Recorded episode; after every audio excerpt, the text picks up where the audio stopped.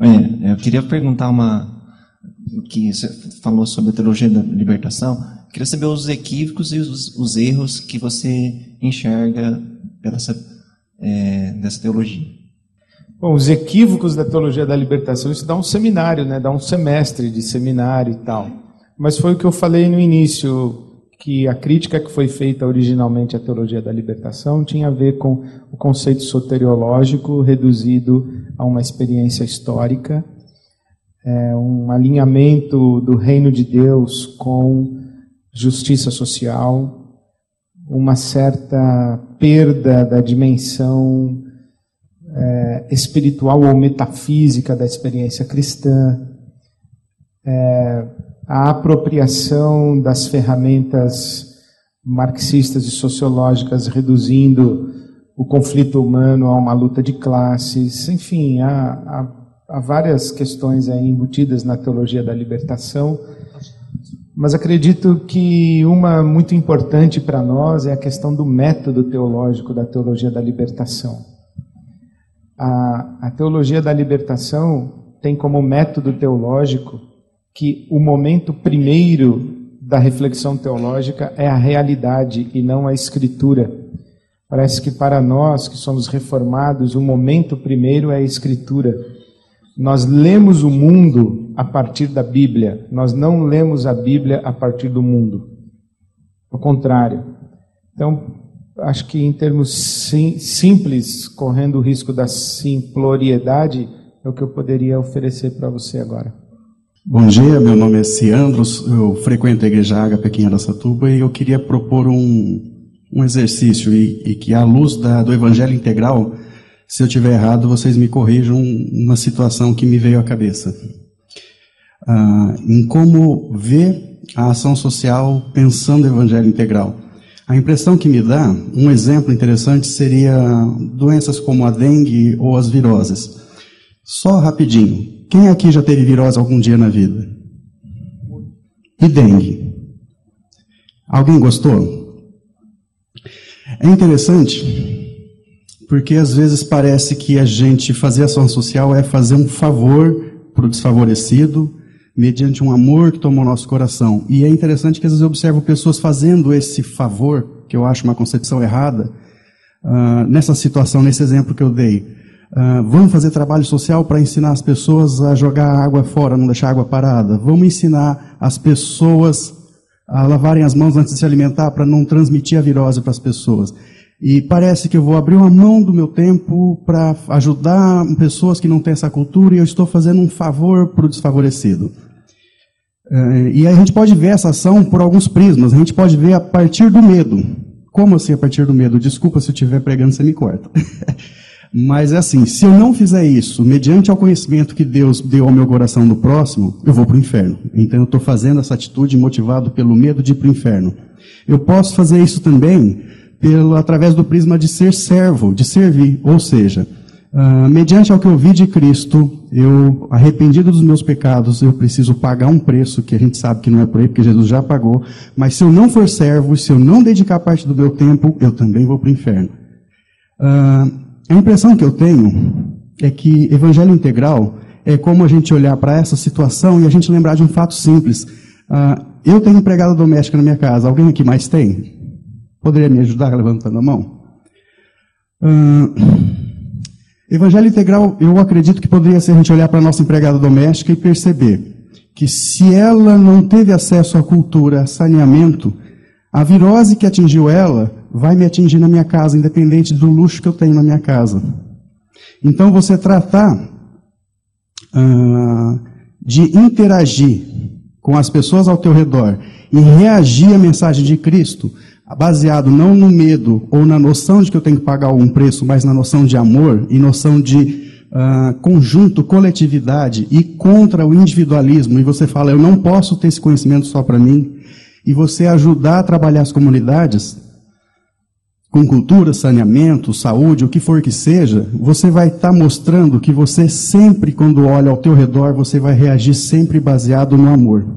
E o amor não me deixa reagir de outra forma a não ser ajudar. E a conscientização de que eu não sou individual, como o Ari falou. Eu sou um ser que foi criado para ser coletivo. E se eu identifico o mal, mazelas, doenças na sociedade, eu não posso ficar incólume a isso, eu tenho que agir. E eu tenho que ter esse entendimento de que isso me atinge sim. A violência me atinge sim. A ostentação dos bens materiais vão acabar me atingindo. Se eu participar dessa ostentação, isso vai gerar do lado de lá, para quem não tem, um sentimento de ódio, de raiva, de revanchismo e vai gerar violência. Então, o meu, a minha pergunta seria mais ou menos isso. Seria um bom exemplo essa questão da. Eu não sei, perdão, acho que a emoção está aqui na frente, perdão, irmãos. Mas é, é, é olhar, vamos supor, uma, uma, figura, a Arca de Noé. Vamos pensar a Arca de Noé. É, eu estou querendo combater aqui o individualismo, tá? Eu acho que evangelho integral é você entender que você não pode viver uma vida como indivíduo só. A, a, a dengue vai atingir você onde, no condomínio que você tiver. A virose vai atingir você através da empregada que você tem em sua casa. Então, o certo uh, não é você querer se distanciar cada vez mais e, e contratar empregadas com nível universitário. O certo é você entender que você está num coletivo e que tem coisas que precisam ser melhoradas. E você tem um jeito de reagir a isso. Reagir a partir do amor, não do medo, não do querer pagar preço. Amor. Uh, a visão, perdão, a imagem da, da arca de Noé que eu queria falar. Imagina a arca de Noé depois do dilúvio. Está lá um barco sozinho no meio do mar, não tem acesso a nada. Imagina se tiver alguém lá dentro que tem uma noção de hierarquia ou de indivíduo que ele é melhor do que alguém. E aí começa a ter problema e se desenvolve uma peste dentro da arca. Se ninguém for lá e limpar aquilo ali, aquilo vai espalhar para todo mundo. Então eu acho que o exemplo que eu queria dar era mais ou menos esse. A atuação do cristão na sociedade, para o bem geral de todos, inclusive ou principalmente daqueles que não estão na igreja ainda, é porque ele tem que ter um entendimento que isso vai atingir ele mais cedo ou mais tarde, através de uma doença, através de uma violência, através de uma esquina que o teu filho vai cruzar à noite na rua e um bandido vai cometê-lo. Então a visão da Arca de Noé eu acho bem interessante no dilúvio, porque todo mundo está dentro daquele mesmo barco. Se a gente ficar olhando assim, não, mas eu fui criado para ser dentista, eu fui criado para ser médico, eu fui criado para ser o comandante do barco, ponto final, eu não posso fazer nada além disso. Não. Se está precisando limpar e não tem quem limpe, eu vou limpar. Então você não tem diferença, você simplesmente é, é uma ferramenta e tem que ser ferramenta onde você estiver. Eu concordo plenamente, é isso mesmo. Você botou na prática o que a gente disse lá na superestrutura. É isso aí mesmo se, se o Evangelho não me fizer ter essa consciência de comunidade, de sociedade, de família, de, de, de responsabilidade social e de absoluta identificação com o próximo, principalmente com o próximo que não teve o acesso que eu tive, eu não me converti ainda. Tenho o meu processo de conversão está tá muito ruimzinho. É, eu tô, tô precisando crescer muito ainda. É isso mesmo. A primeira coisa que a, a evangelho, o Evangelho faz é me tirar do pedestal. O Evangelho faz de mim uma pessoa humilde de espírito. Humilde de espírito é aquela pessoa que sabe que não existe sabe que subsiste, que como e, e, só subsiste porque a Trindade resolveu bancar a sua existência ou a sua subsistência. Então, é, a gente não se dá conta disso porque nós vivemos de exercício de esperança. Então, o exercício de esperança faz a gente pensar que está tudo resolvido, mas não está. Por exemplo, eu digo, não, amanhã às três horas eu pretendo, eu vou estar em tal lugar ou eu vou fazer tal coisa. É um exercício de esperança, porque eu não consigo garantir nenhum minuto de vida para mim. Então, o que eu estou dizendo é, se a Trindade me mantiver até amanhã às três da tarde ou às, 15 horas, eu farei isso. Bom, então o que eu estou dizendo? Eu estou dizendo que só, só subsisto, só continuo aqui porque a Trindade continua bancando a minha existência. Ora, se isso é verdade para mim, isso é verdade para o camarada que agora não tem condições de levar a comida para o seu filho e o filho que está esperando a comida que não vai chegar. Ele tem tanto valor quanto eu, porque a Trindade está bancando a existência dele do mesmo jeito que banca a minha. Portanto, eu tenho um débito para com ele, porque ele tem direito a ter a mesma dignidade que eu tenho. E aí eu tenho de fazer alguma coisa. E aí eu concordo com você, tudo que afeta cada um afeta todo mundo. E esse é o sonho de Jesus Cristo. A família homem era para ser assim. Tudo que afeta um afeta todos. Tudo que um sofre, todos sofrem. Tudo que um perde, todos perdem. Então isso devia nos, nos mobilizar para uma profunda é, responsabilidade e solidariedade sociais indiscutíveis. É, eu não posso viver ah, como se eu não soubesse que tem alguém morrendo de fome. Não posso. E eu não posso saber que alguém está morrendo de fome e isso não me afetar de alguma maneira. Então eu tenho de eu tenho de reconhecer a dignidade dessa pessoa e entender que a minha missão como ser humano é promover o máximo de dignidade para o máximo de seres humanos. E, de fato, o meu sonho tem de ser o máximo de dignidade para todos os seres humanos. E é, isso é o evangelho integral. Isso é o evangelho integral. Se não for, se a gente não vai nesse caminho, a gente não voltou para Deus. Ou se voltou, está muito mal discipulado. Né? Tem uns irmãos muito mal discipulados, tem uns irmãos que vão atrás de bênção quando deviam ir atrás de se tornar uma bênção. Todo irmão que vai atrás de bênção está mal discipulado. Todo irmão que vai atrás de se tornar uma bênção está bem discipulado. Não quer dizer que não está salvo. Pode estar tá salvo, está mal discipulado. Então os irmãos discipuladores aqui já sabem, né? Ajuda os irmãos a querem ser uma bênção e não ganhar mais bênção. E, e, o, e o duro é que a maioria dos irmãos que querem ganhar mais bênção tem tanta bênção que dá vontade de dizer: ih, rapaz, você, você devia começar a repartir, porque se você ficar mais gordo, você não levanta da cama. Você já está tá, tá pesando demais já, de tanta coisa que você tem. E não dá para você andar num caminho estreito assim. Então eu acho que eu concordo plenamente, acho que o Espírito Santo usou você para botar ah, tudo que nós dissemos no, no chão da fábrica. É isso aí mesmo. Muito bom. Queria fazer uma, uma observação, dizer primeiro que eu concordo que a, a ação em benefício do outro não é um favor. Então, a Bíblia Sagrada tem o conceito de justiça, não de favor. No Velho Testamento, os profetas defendiam a justiça. Né? Tanto que esse, essa pessoa, os profetas chamavam de sadik, que praticavam a sedaká, os atos de justiça, as obras de justiça, o justo que pratica obras de justiça. É dentro da nossa cultura que existe essa ideia de benemerência, de favor, etc. Mas eu queria fazer uma outra observação que eu, eu concordo 100% que a água acumulada no quintal do vizinho pode fazer com que a dengue chegue na minha casa. E por isso eu devo cuidar da água do quintal do vizinho, mesmo sendo quintal do vizinho. Essa ideia de que nós estamos numa aldeia global, de que tudo o que afeta um afeta todos, isso é uma consciência relativamente nova na história da humanidade. Mas eu ainda acho esse argumento fraco para promover a ação cristã. No sentido de que é, eu vou promover a justiça social, senão eu vou ser assaltado. É, eu vou acabar com a pobreza para que a violência não me alcance. Ou eu vou cuidar da água do vizinho para a dengue não chegar na minha casa. Então, na verdade, eu não estou preocupado nem com o pobre, nem com aquele que está sujeito à violência e nem com o meu vizinho. Eu estou preocupado comigo. Se eu tivesse certeza que o mosquito da dengue não viria para o meu quintal, eu deixava água no quintal dele lá. Meu problema com a água no quintal dele é que o mosquito da água dele vem para o meu quintal. Então eu não estou preocupado com ele, eu estou preocupado comigo. Isso não é cristão. Então a melhor perspectiva foi a que o Ari nos deu. Por que, que eu não roubo? Porque eu não sou ladrão. Não é que eu não roubo porque se a polícia descobrir meu roubo eu vou preso. Não é porque eu não roubo porque esse cara é meu amigo.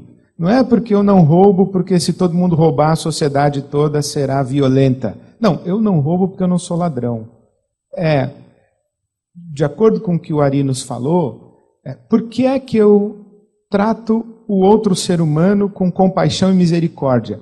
É porque a natureza de Deus ganhou densidade em mim e me fez um homem misericordioso e compassivo.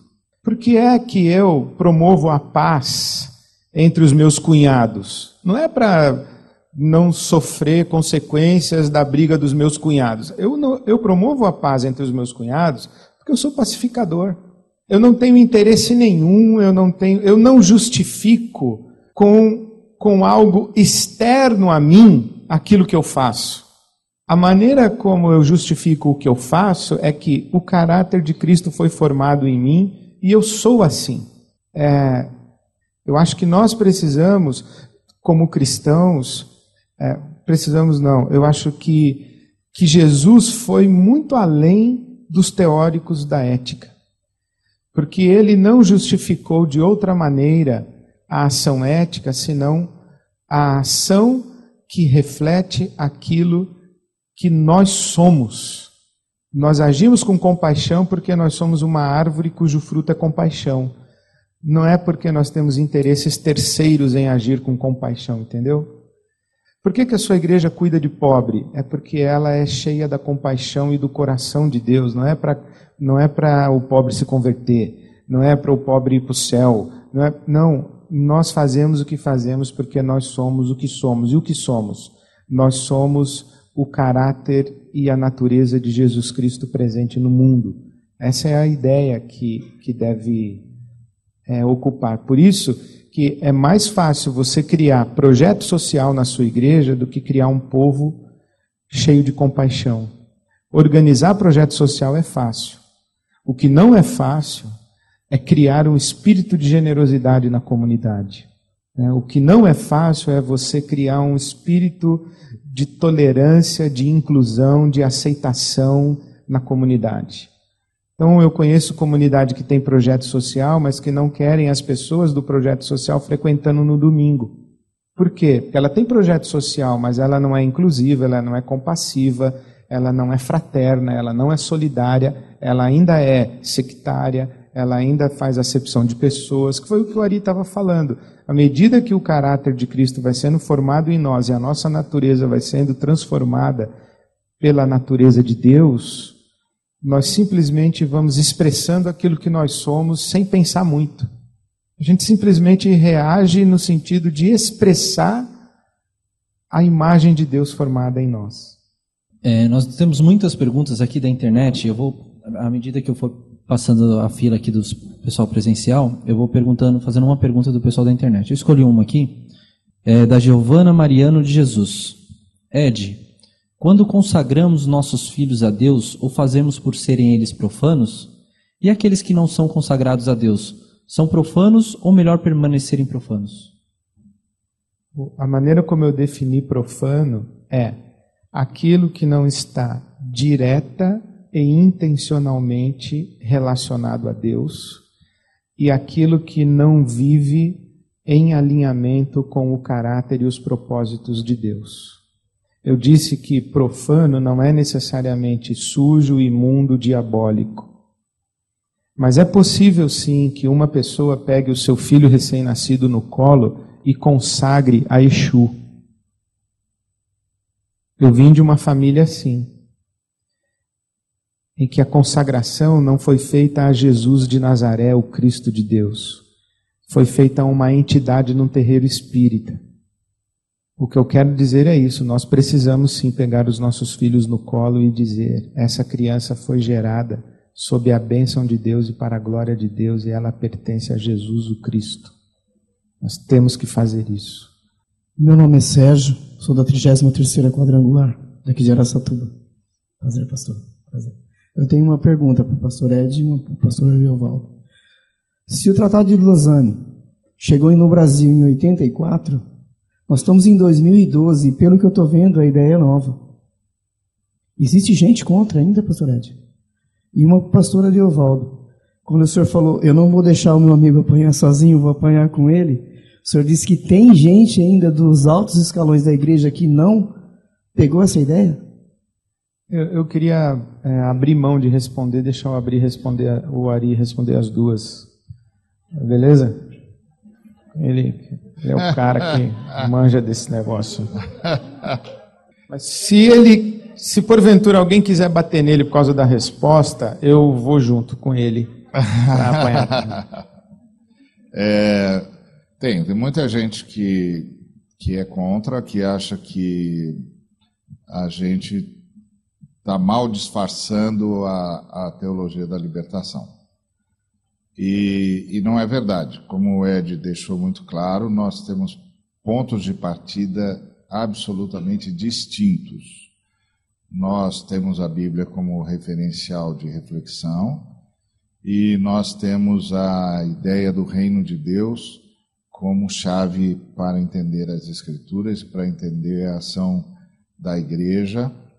E também nós não, não, não pensamos em implantar o reino de Deus, nós pensamos em sinalizar o reino de Deus, porque nós cremos na volta triunfal de Jesus Cristo e que é na volta triunfal de Jesus Cristo que o reino de Deus é implantado definitivamente, mas que o nosso papel é sinalizar o reino de Deus e, como tal, enquanto eh, sinalizamos o reino de Deus, uma série de transformações vão acontecer na sociedade, mas nós não temos nenhuma ilusão de que seremos nós a implantar o reino e sim a sinalizá-lo. Nosso papel é ser uma amostra grátis do novo céu da nova terra. É, como pessoa e como comunidade e como atuação na sociedade. É, a gente está dizendo para o pessoal: você quer saber como vai ser o novo céu e a nova terra? Vem, vem ver como é que a gente vive na igreja. Você quer saber como é que é uma pessoa do novo céu e nova terra? Olha para mim. Você quer ver como é que vive e age na sociedade um, gente do novo céu e nova terra? Vê o que, que nós estamos fazendo, como nós estamos ajudando, como nós estamos trabalhando, como nós estamos interferindo, como nós estamos é, nos envolvendo, como nós estamos gritando pela justiça. Essa, esse é o nosso papel. Tem gente que é contra, tem gente que acha que não, que acha que a evangelização é uma coisa eminentemente intimista, que eu vou lá, prego o evangelho para a pessoa e pronto. E, então a diferença básica seria, vamos supor que vai alguém da, da, da do evangelho integral, e alguém do evangelho intimista. E vai até uma comunidade carente, passa por uma criança brincando no esgoto aberto e um bate num, a um bate num arremedo de porta, de um arremedo de casa, sai uma senhora marcada pela dor, pela vida, pela miséria para atender a gente. O camarada do evangelho intimista vai dizer assim: Minha senhora, eu trago boas notícias para a senhora.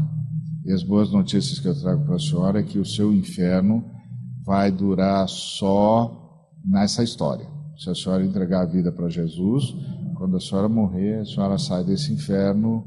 O inferno não acompanha a senhora, não. A senhora vai para o céu. Já está bom, claro que está bom. Duro é viver o inferno aqui e lá. Então já está bom. E, e, e aí a pessoa diz: ah, eu quero, eu quero ir para o céu, não quero que continuar no inferno, não, porque eu já vivo no inferno. É, a senhora já vive no inferno, mas se a senhora aceitar Jesus, a senhora vai para o céu.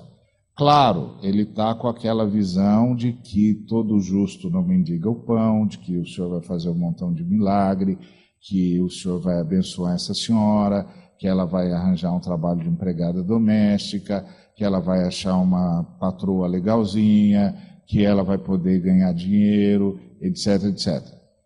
E, e ela vai sair daí. Eu não preciso fazer nada, o próprio Deus vai fazer isso. É... Isso é um evangelho intimista. Aí chega alguém do Evangelho Integral e diz assim: Ó, oh, minha senhora, nós somos é, da igreja, eu vim trazer boas notícias para a senhora, nós somos os agentes do reino de Deus aqui. Bom, minha senhora, não preciso dizer para a senhora que a senhora vive num inferno, né?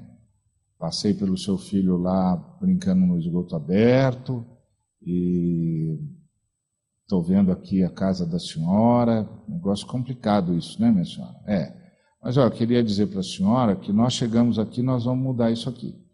Nós vamos vir para cá, nós vamos fazer um mutirão, nós vamos arrumar esse, esse negócio aqui, o seu filho não vai ter mais esgoto aberto aqui, vamos ajudar a senhora a construir uma casa. Mas isso é só parte da boa notícia, minha senhora, porque a gente pode diminuir o inferno aqui. Mas nós temos uma, uma informação para a senhora que pode levar a senhora para o céu já aqui e além. Então, quero falar para a senhora de Jesus. Enquanto nós estamos cuidando aqui desse inferno, nós queremos tirar a senhora do inferno. Queremos que a senhora seja arrancada do inferno pela mão forte de Deus. Para isso, minha senhora, a senhora precisa ter essa consciência. Isso, isso. E aí a gente prega o evangelho do mesmo jeito que o irmão do evangelho intimista pregou. Só que todas as vezes que nós dissemos para ela, a senhora está vendo como Deus ama a senhora? Ela vai saber, é, eu estou vendo, estou vendo o que vocês estão fazendo. A senhora está vendo como Jesus Cristo veio buscar a senhora? E ela diz assim, ah, estou vendo. Estou vendo, eu vejo, estou vendo esses meninos aí trabalhando com meu filho. É mesmo, Jesus veio me buscar. Está vendo, minha senhora? Jesus Cristo veio buscar a senhora, a senhora vai dizer não para Jesus? A senhora precisa entregar a vida para Jesus, minha senhora. E aí, ela vai melhorar sim. Ela vai melhorar, mas ela não vai melhorar porque Jesus vai fazer um milagre na vida dela. Ela vai melhorar porque nós somos o milagre de Jesus na vida dela. Agora ela vai saber o que é uma comunidade humana. Agora ela vai saber o que é uma comunidade onde as pessoas realmente se importam, onde as pessoas realmente se responsabilizam. O milagre já chegou, minha senhora. Agora, o que eu quero saber é se a senhora quer participar do milagre. E para a senhora participar do milagre, que para a senhora receber o milagre, a senhora só precisa estar aí. E nós já chegamos para abençoar a senhora. Mas para a senhora participar do milagre, a senhora tem de permitir que a mão forte e poderosa de Jesus Cristo arranque a senhora do inferno. E isso, minha senhora, a senhora precisa nascer de novo, a senhora tem de se arrepender. Vou explicar de novo para a senhora por que, que a senhora é do jeito que é. Não é porque a senhora vive do jeito que vive. A senhora vive do jeito que vive porque nós construímos uma sociedade de injustiça. Agora, a senhora é do jeito que é porque nasceu em pecado. Então, nós vamos salvar a senhora de duas coisas da injustiça da sociedade e da natureza pecaminosa. Só que da natureza pecaminosa, minha senhora, depende da senhora. Está na sua mão. É a senhora que diz sim para Jesus Cristo, ou não. Eu não posso falar pela senhora. Até gostaria, mas eu não posso. Só a senhora pode. Agora, quero deixar claro para a senhora que se a senhora entregar a vida para Jesus, nós vamos ajudar a senhora a sair desse ambiente de inferno. Se a senhora não entregar a vida para Jesus, nós vamos tirar o ambiente de inferno daqui. Só que a senhora não vai sair do inferno aí dentro, do seu coração. Então nós chegamos aqui, nada vai ficar do jeito que está. Porque nós somos os agentes do reino de Deus. Nada vai ficar do jeito que está. Agora, se a senhora vai continuar no inferno aí dentro do seu coração ou não, é uma decisão que a senhora tem de tomar. E só a senhora pode tomar. E a senhora nunca vai poder dizer: o amor de Deus não chegou até mim. Acabou de chegar, minha senhora. Nós somos o amor de Deus em ação. E nós viemos dificultar a sua vida, porque agora vai ser mais difícil para a senhora dizer não para Jesus. Essa é a diferença. Agora, tem irmãos que acham que não. Que eu posso chegar lá e só falar do, do, do, do céu e já está bom. É, se você olhar de um ponto de vista extremamente frio, é, tá certo. Melhor morrer e ir para o céu do que morrer e ir para o inferno, continuar no inferno. Mas o que que as boas notícias vão fazer com aquele menino que está brincando no esgoto aberto? Então, por isso que nós entendemos que o Evangelho integral chega com tudo. Tudo ao mesmo tempo, tudo na mesma hora, e aí constrange mesmo o sujeito a decidir se quer entregar a vida para Jesus ou não, porque ele não pode dizer mais que Jesus não o ama. Ele não pode dizer, ah, é só discurso. Não é não, senhor. Olha aqui, essa, olha a meninada aqui, ó, cuidando de tudo. Não é só discurso, não, senhor. Nós estamos aqui amando, amando, amando, ajudando. O senhor vai sair daqui. Ó, tem um inferno aí dentro da senhora. Esse pode continuar por toda a eternidade, se a senhora não resolver isso agora. Nós temos a resposta. Então, tem irmãos que acham que não, que nós, que, nós, que igreja não é para isso, que só que e aí são contra, e são contra, e quando o irmão é contra, é contra mesmo. Porque o irmão pensa que está defendendo Deus e você está do lado do diabo. Então ele pensa que você encarnou o diabo. E aí ele bate em você, mas bate sem dó nem piedade. E aí é complicadíssimo. Tem sim. E na liderança denominacional ainda tem muitas, tem poucas denominações que, como denominações, abraçaram a, o evangelho integral. Aí, mas aí, como diria o Ed, é outro assunto. Boa tarde, meu nome é Diego, sou da primeira igreja presbiteriana aqui da cidade. É, no processo de salvação que o, o irmão Ari colocou, ele colocou a, a retirada do inferno e posteriormente aquela transformação que o indivíduo sofre, né? Inclusive aquele texto de Filipenses 4:8 em que existe aquela transformação. Mas ao mesmo tempo a gente vê fora da realidade da fé, da comunidade da fé, aqueles indivíduos que já são aparentemente transformados. Eu queria perguntar para o Ed, esse sujeito, quando vem para a fé, ele, ele queimou uma etapa?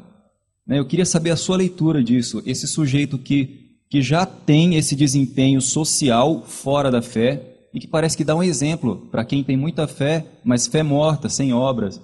Né? Esse sujeito, quando vem para a fé, qual, qual, é a sua leitura disso diante da exposição do, do Ari? Eu acho que o meu quadro ajudaria um pouco a gente pensar nessa sua pergunta. A gente confunde o vir para a fé com o vir para o nosso espaço religioso. O espaço religioso não tem um monopólio de Deus. Há muitas pessoas que são tementes a Deus e que estão sob a ação de Deus mas ela ainda, elas ainda não receberam a notícia completa do Evangelho. A Bíblia Sagrada conta a história de um homem assim. A história de Cornélio, que era um homem temente a Deus.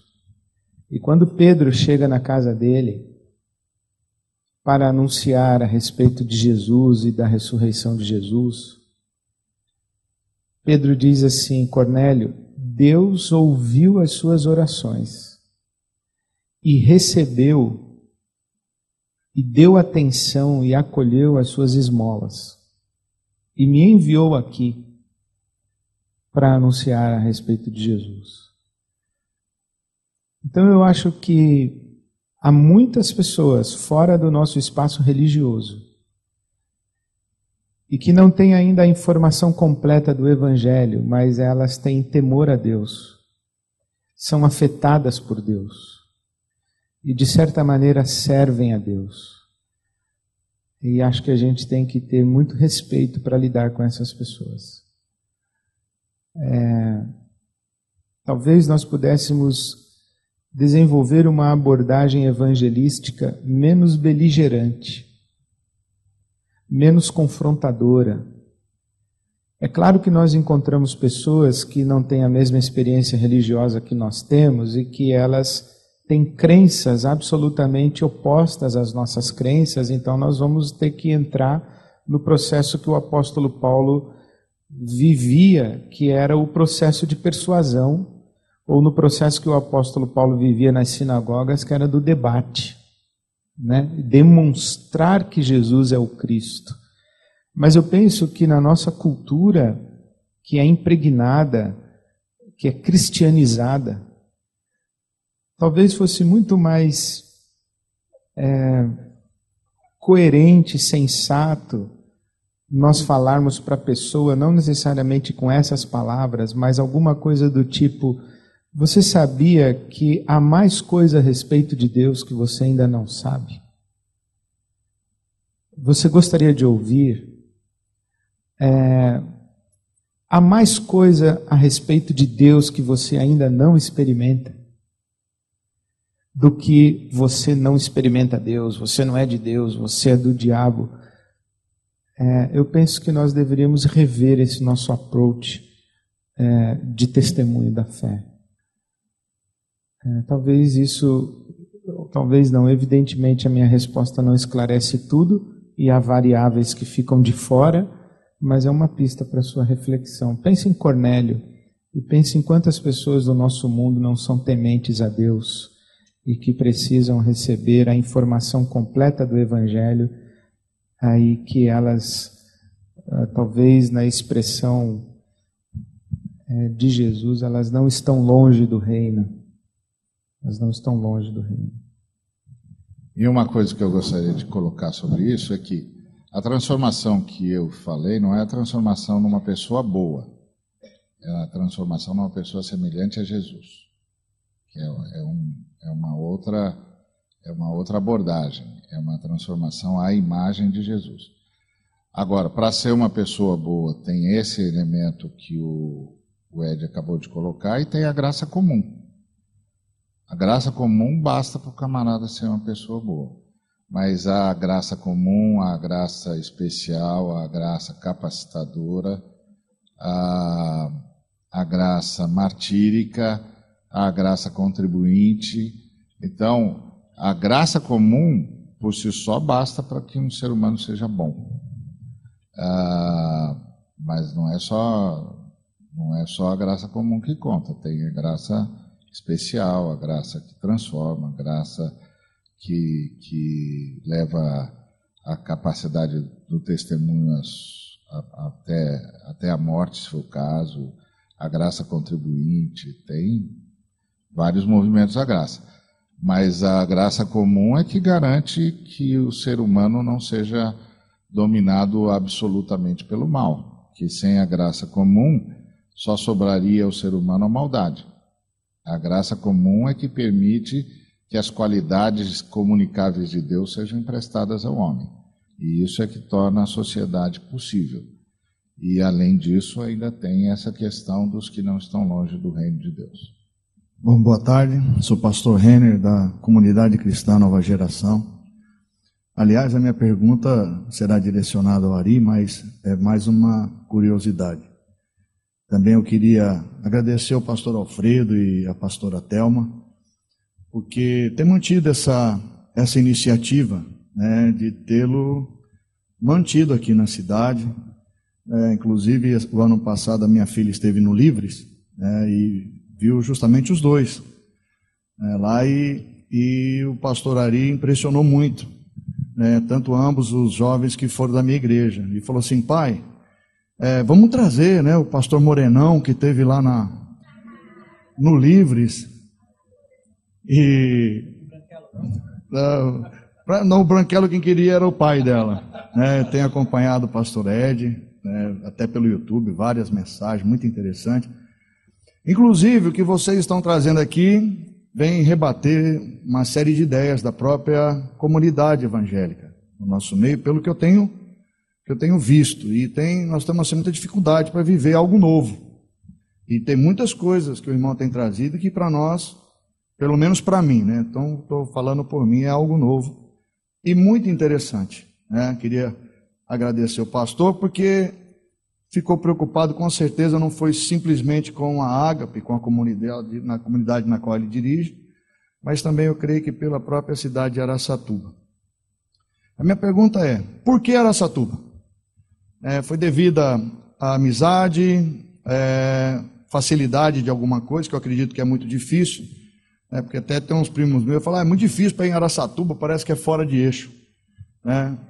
Mas é uma deficiência que o senhor notou daqui, da própria igreja, e, ou é um propósito mesmo que nasceu no teu coração, com relacionado também já à necessidade que o próprio pastor Alfredo pode ter dito ao irmão, a minha pergunta é essa: por que a nossa cidade? Por que Araçatuba? Bom, é, Eu, eu não sabia nada de Araçatuba, é, sabia do nome da cidade, que é uma cidade é, importante no estado de São Paulo e tal. Aí um dia o Lucas ligou para mim, falou: é, Ah, eu sou o Lucas, eu queria falar com o senhor tal. Falar o que, meu filho? Não, o pastor Shed falou para eu falar com o senhor. O pastor Shed falou para você falar comigo? É. O que, que o Shed mandou falar? Não, que a gente vai fazer um negócio aqui de pastor. E o, o Shed disse que eu devia falar com o senhor. Eu falei, ah, o Shed se enganou. Não tem nada a ver com isso, não sei nada disso. Começou assim. Aí ele falou que os pastores estavam pensando na unidade, que ele tinha falado com o Shed. Aí o Shed falou: não, quem entende desse negócio de unidade da igreja é o, o irmão Ariovaldo, fala com ele.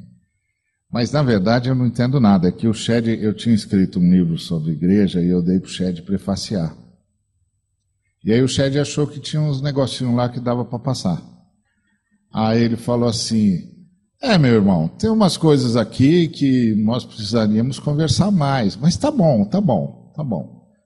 Quando o Shed diz tá bom, tá bom, você já pula dessa altura, porque já, então tá ótimo. Então tá ótimo. O senhor aceita prefaciar o meu livro?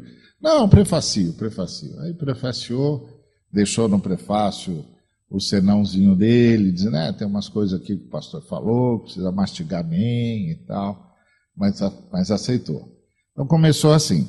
Aí eu cheguei aqui, o, o Lucas falou para mim assim: Ó, oh, o senhor vem aqui, mas assim, não tem muita gente. Ah, tá bom. Se tiver um só, eu vou. Eu falar para mim mesmo, não vou mesmo. Se tiver um só, eu vou. Aí perguntei para ele: você tem, tá todo mundo, tá tudo certo, seu pastor? Não, não, o pastor apoia, tá tudo certo. Então tá bom. Aí cheguei aqui, era, ele tinha falado, ah, uns 25. Eu cheguei tinha um montão de gente. Eu falei, ué, o que, que houve? Ele falou, ah, também não sei. Era só 25. Aí aquele dia comecei a perceber o Espírito Santo estava querendo fazer alguma coisa aqui. Porque o Lucas foi bem modesto, ele não me animou não. Ele não chegou e falou: Não, pastor, tem aqui uma multidão. Não, ó, oh, pastor, é assim, a gente está tentando. É, uns 25, talvez 15. Escuta, meu filho, vai ter pelo menos um, porque desse jeito, daqui a pouco, eu vou ter de ir lá e ficar falando no espelho. Então aí começou assim. Começou, eu vi, fiz o que tinha de fazer, fui embora. Aí eu fui embora e eu tinha o seminário de missão integral. Seminário livre de missão integral. Tiago e eu fazíamos lá em São Paulo. Aí o Alfredo apareceu. Eu tinha conhecido o Alfredo aqui e, e a família dele, o Alfredo apareceu. Eu falei, ué, visitar a gente aqui? Está passando pela cidade? Ele falou, não, não, eu vim aqui ver. Eu vim aqui participar. Aí começou a dar o testemunho do que o Espírito Santo tinha feito na vida dele e da esposa dele. Eu falei, ué, não é que o Espírito Santo está fazendo os negócios lá mesmo? E aí depois ele disse, você iria lá levar esse seminário para minha igreja? Falei, o irmão ouviu tudo que eu falo? Não, ouvi. O irmão quer que eu levo mesmo? Não, pode trazer. Eu falei, ah, ele não aguenta. Eu vou lá e não vai aguentar.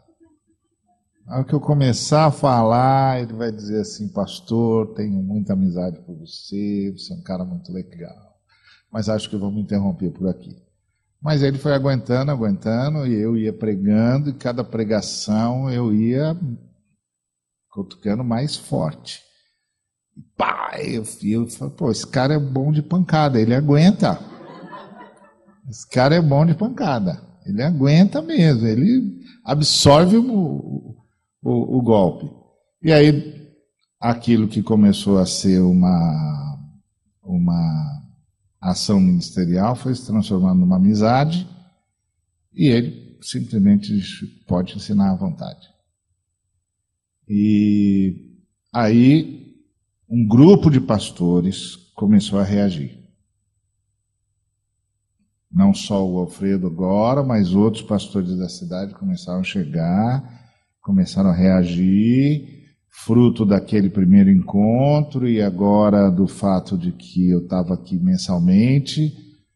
E isso que foi construindo. Então, eu acho assim, acho que foi o Espírito Santo que elegeu o Araçatuba. Eu não elegi, não.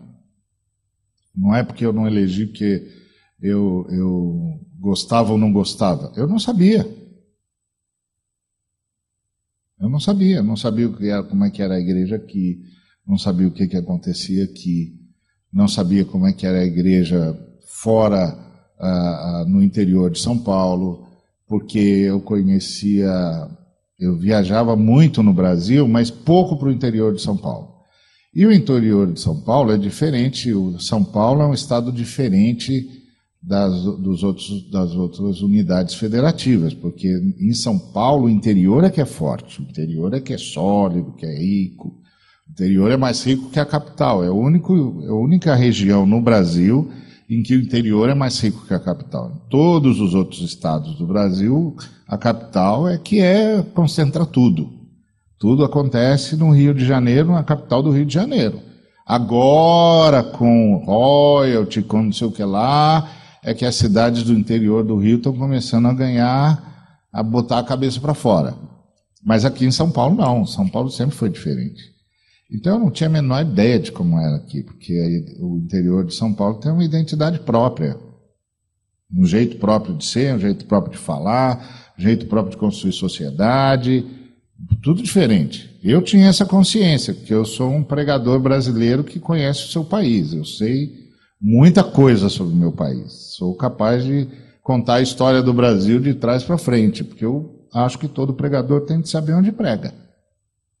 Se não souber onde prega. E a quem prega não vai pregar nada. Não é? Então eu acho que o Espírito Santo elegeu Araçatuba. É a leitura que eu faço.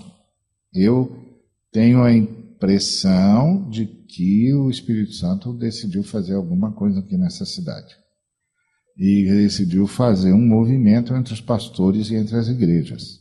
Eu estou assistindo isso, assisto até estarrecido, porque tá. e foi e é um negócio tão forte que o Tiago resolveu vir para cá, né? E quase tudo que a gente faz ah, que desdobrou nasceu da, da conversa entre o Tiago e eu. Vamos fazer? Você faz? Faço. Então vamos. Algumas coisas eu dei a ideia, outras coisas ele deu a ideia, e a coisa foi ganhando, ganhando forma.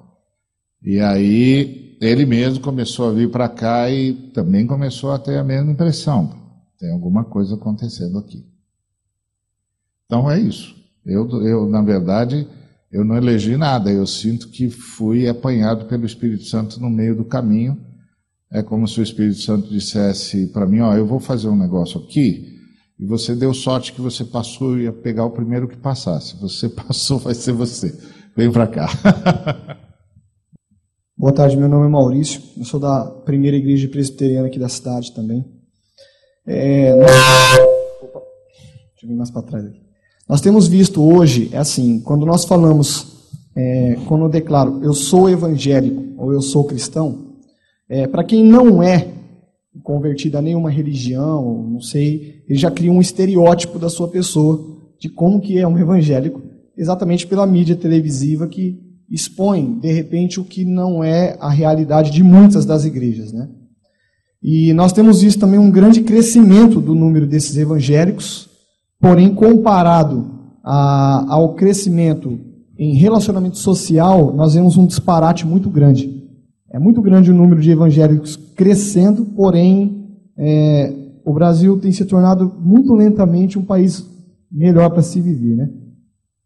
E nós temos visto também uma grande preocupação, principalmente das grandes igrejas do Brasil, em uma quantidade muito grande de números de fiéis. E você vê pouco em qualidade né, é, de ensino e de preparação para essas pessoas. Então, nós vemos que isso é oposto ao evangelho integral, ao evangelho pleno mesmo, aquele evangelho que Jesus Cristo trouxe para que nós pudéssemos viver na nossa sociedade. Então, a minha primeira pergunta é a seguinte: Que nome eu poderia dar a esse evangelho que é ministrado, que é oposto ao evangelho que, que o próprio Cristo trouxe? Eu poderia chamar isso, de repente, de evangelho profano? É, uma outra pergunta.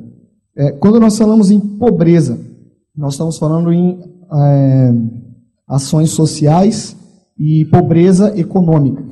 Mas eu poderia considerar uma ação social algo que nós possamos fazer pela pobreza espiritual, se é que ela existe? Minhas duas perguntas são essas. Eu, eu já fiz parte do coro que vê com maus olhos o crescimento evangélico no Brasil. Hoje, apesar de ter uma crítica a esse crescimento, eu celebro. E eu lembro quando Barnabé chega na cidade de Antioquia e ele vê a graça de Deus. Pensando nesse testemunho que o Ari acabou de nos dar. Eu penso isso que a igreja do Brasil é uma igreja muito nova, muito nova. É, esse crescimento evangélico no Brasil aconteceu na minha geração. É de uns 15, no máximo 20 anos para cá. Para que você tenha os valores da fé impregnando uma cultura, você precisa de mais de 20 anos, você precisa de gerações. Né? Porque quem forma a cultura não é a igreja, é a família. Então, o crescimento da igreja evangélica no Brasil ainda é um crescimento que há muitas pessoas que são a primeira geração de convertidos dentro de suas tradições ou de suas origens familiares. É, há, há, há casamentos que estão se fazendo agora é a primeira geração de convertidos, entende? Tem que ter filho, tem que ter neto. É, nós não temos ainda capilaridade no nosso país. Nós não temos uma presença evangélica consistente nas universidades, na política, nas lideranças das organizações civis da nossa sociedade, nos sindicatos. Então, a, a, essa, essa formação de uma sociedade é um processo de gerações de capilaridade, de abrangência. Eu, por exemplo, estava nos Estados Unidos uma vez e cheguei num, num hotel que era para pastores e missionários, que atendia o público em geral, mas pastores e missionários tinham 50% de desconto. Aí eu cheguei, eu fui recomendado, sou pastor, vim do Brasil, e a informação que eu tenho é que eu tenho 50% de desconto. Aí a senhora que me atendeu disse: É verdade, aí pá, 50% de desconto. Aí eu achei aquilo tão fácil assim que eu falei para ela assim: Como é que a senhora sabe que eu sou pastor mesmo? A cabeça brasileira, né? Como é que a senhora sabe que eu sou pastor mesmo? Ela falou assim: Ah, o senhor não falou que é pastor? Falei, então, ah, então o senhor é. Não precisou mostrar documento, não precisou de carta de apresentação da minha igreja, não precisou de testemunho de pastor local. Eu cheguei lá no balcão, falei, por quê? Porque na cabeça dela as pessoas falam a verdade umas com as outras. Na nossa cabeça, não. Na nossa cabeça, na nossa cabeça, quando a gente vai no mecânico, ele diz que tem que trocar não sei o que, a gente acha que ele está enganando a gente. Que ele vai cobrar mais caro a peça, que a, caça, que a peça não precisa ser trocada, que ele vai cobrar a peça e não vai trocar. A gente pensa assim. Faz parte da nossa cultura. Então, até que uma cultura seja transformada, existe um processo de gerações, e eu acho que a igreja no Brasil é nova, existe um processo de ocupação dos dos fóruns formadores da cultura, e existe um processo de abrangência e de, de o evangelho chegar mais longe. E eu acho que ainda está muito novo para a gente fazer crítica de que o Brasil não mudou porque os evangélicos são numerosos. Nós somos numerosos há pouquinho tempo.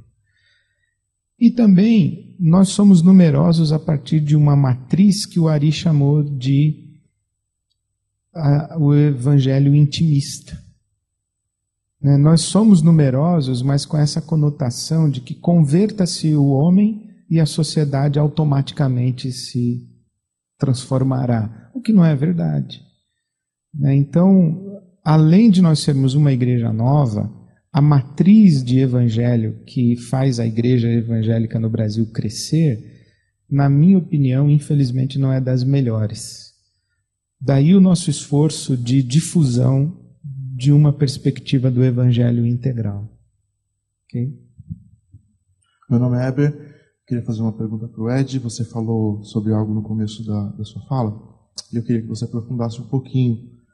É, a gente tem uma igreja bem adaptada ao modelo econômico, social, burguês, capitalista. É possível a gente viver esse evangelho integral nesse modelo? É, a gente vírgula, né? Porque a igreja no Brasil, ela é absolutamente pobre. A fração da igreja no Brasil que é rica, ela é pequena. O povo ele é hegemonicamente pobre. Talvez os líderes espirituais do povo não sejam mais tão pobres. Mas a igreja, né? Então, quando eu disse, eu disse da minha experiência pastoral. Eu sou pastor de uma igreja do centro urbano de São Paulo, uma igreja de classe média. Né? Então, o meu esforço é criar ou ah, criar, não vou ficar explicando teologicamente. Meu esforço é criar na minha comunidade local uma índole diaconal uma índole generosa, uma índole solidária, que ela seja uma comunidade a serviço e que ela não esteja preocupada com evangelização no sentido de movimento de crescimento de igreja.